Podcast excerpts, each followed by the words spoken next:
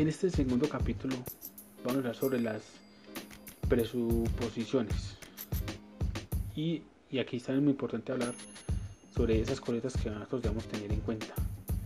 Cuando hablamos de las, de las presuposiciones, son cuando hablamos que damos como acentuado, como hecho, ciertas cosas que nosotros no le ponemos atención. Entonces, muchas veces eh, estamos muy dispersos en, un mundo pues que se, se por muchas cosas. Entonces, hay cosas que nosotros pensamos que ya lo tenemos lista o que ya lo tenemos hecha o que bueno, eh, está la procrastinación también que ese momento, que en cualquier momento lo voy a hacer pero que la estoy postergando y que pues que la voy a hacer pero pues algo así no aplazar las cosas entonces muchas cosas muchas veces eh, no nos eh, no nos no paramos o no vemos el nivel del detalle de las cosas.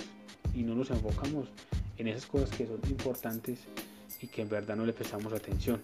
Y que pero que muchas veces eh, pensamos que las tenemos ya hechas o que tengo el conocimiento, sé que la voy a hacer, pero pues no tengo la disciplina de, de en verdad mirar a ver si en verdad es algo que, que yo estoy trabajando y que sí me está llevando a un objetivo que quiero cumplir. Entonces básicamente eh, sabemos que es una cosa que es importante para nosotros, pero no nos damos la tarea o la disciplina de, poner atención y en sí en trabajar en esa cosa que, nos va a llevar hacia un siguiente nivel sino que estamos postergando las cosas, sabemos que es algo que, sabemos, muchas veces tenemos los, objetivos, pero muchas veces cuando tenemos los objetivos no trabajamos en ellos, sino que eh, estamos postergando las cosas. Y digamos que a tal día comencé a trabajar en ese proyecto, o en esa tarea, o hacer tal dieta. Tenemos la convicción que debemos hacerla, pero no damos o no estamos en sí a la acción de ir hacia allá. Entonces es muy importante no solamente tenerlo en la parte eh, mental, sino que ir a la acción, pues eh, que es lo más fundamental, porque si eh, sabemos cómo se debe hacer, pero si no lo sabemos, no lo llevamos a la acción, pues ahí se quedan las cosas. muchas veces no ponemos atención, que es como, como el nivel del detalle que debemos tener, y, y muchas veces no llevamos o no tenemos como unos hábitos que en sí nos lleve como a cumplir esa meta que que nos lleva a trabajar día a día. Entonces es muy importante desarrollar unos buenos hábitos eh, y que esos hábitos obviamente estén involucrados a ese objetivo, esa meta que, estamos trabajando nosotros.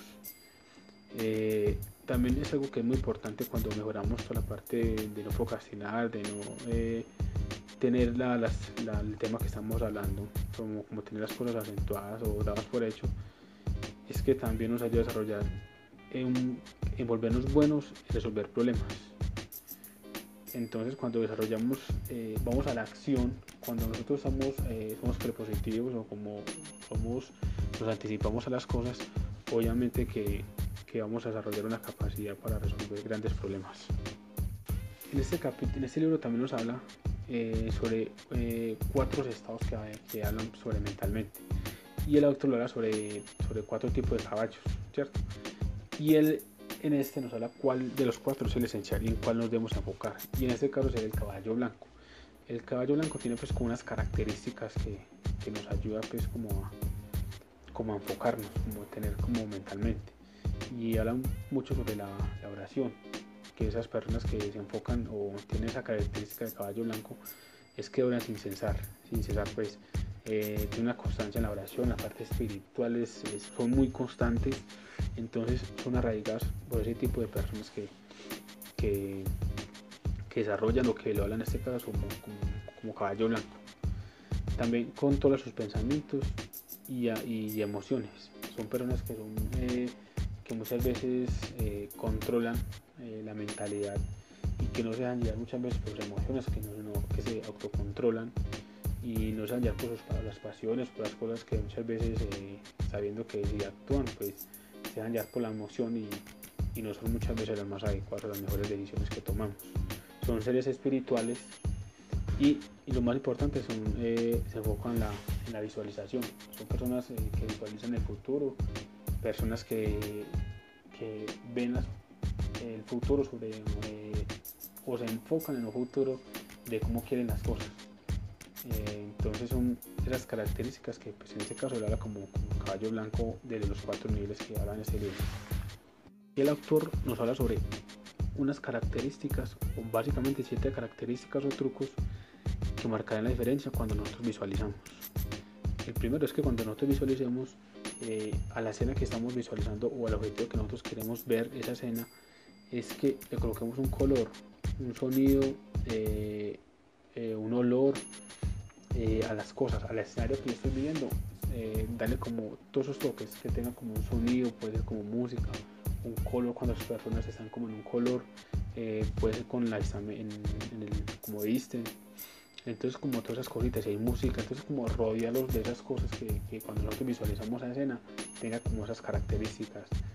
Eh, también cuando visualizamos tener como una postura cómoda. Y cuando hablamos de postura cómoda es cuando nosotros vernos como nosotros hablamos o nos movemos en, el, en la vida normal. Es no mirarnos como, como, una escena desde una parte como de un escenario y yo estoy en la grada y estoy viendo como la escena ya sino como yo lo puedo ver, esa escena si estoy involucrado yo, es como yo si yo estuviera eh, en ese momento, como yo normalmente interactúo en el día a día. Entonces es muy importante visualizarnos como, como esa forma. También es, mucha, muy importante sustituir la emoción eh, que pensamos por, obviamente por objetivos pues, de, de visualización. Pero obviamente que la visualización debe tener como arraigado con una emoción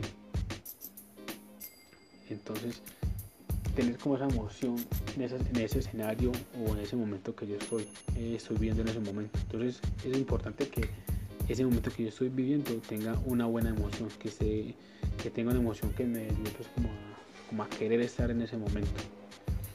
Eh, el movimiento en la visualización, obviamente que las personas se deben mover. Cuando yo visualizo, pues obviamente que la, la escena donde yo estoy eh, estén como en movimiento, como en constante movimiento, como nosotros interactuamos en el día a día. Está también que es muy importante sobre la fluidez y aquí nos habla sobre que muchas veces tenemos que dejar que las cosas pasen. No debemos desesperarnos que cuando va a pasar eso que estamos visualizando, sino que esto sucede es cuando nosotros eh, dejamos que las cosas fluyan y que en cualquier momento pueda fluir. Es como despreocuparnos que sí o sí se tiene que cumplir porque muchas veces si nos llevamos por ansiedad eh, las cosas no van a pasar. Entonces tener como la fe de que se dan las cosas, pero en cualquier momento que, que básicamente nos pueda sorprender. Eh, elevar nuestra energía, es muy importante que si somos eh, una energía pues que no es la adecuada, muy negativos, pues obviamente que vamos a alejar todas esas cosas positivas que, que estamos eh, queremos atraer. Entonces debemos tener como una energía positiva que, que eso nos, nos, nos, va a ayudar a tener grandes beneficios. Y también debemos evitar tener pensamientos contradictorios en el momento que estamos ahí en, la escena. Eh, y cuando hablo de esos eh, pensamientos contradictorios es cuando pensamos en que ah, eso que no, no, va a pasar, eso me pasa a mí lo contrario. Es todos esos pensamientos contradictorios en eso que yo quiero mejorar, en eso que yo quiero cumplir. Eh, son como esos pensamientos que, y aquí hablamos de esas creencias que lo podemos nombrar como creencias, de que muchas veces nos quieren como alimentar o tal volver como a, como a tener. Entonces muchas veces es borrar esas, esas creencias limitantes o esos pensamientos contradictorios eh, en, esa, en eso que yo quiero cumplir.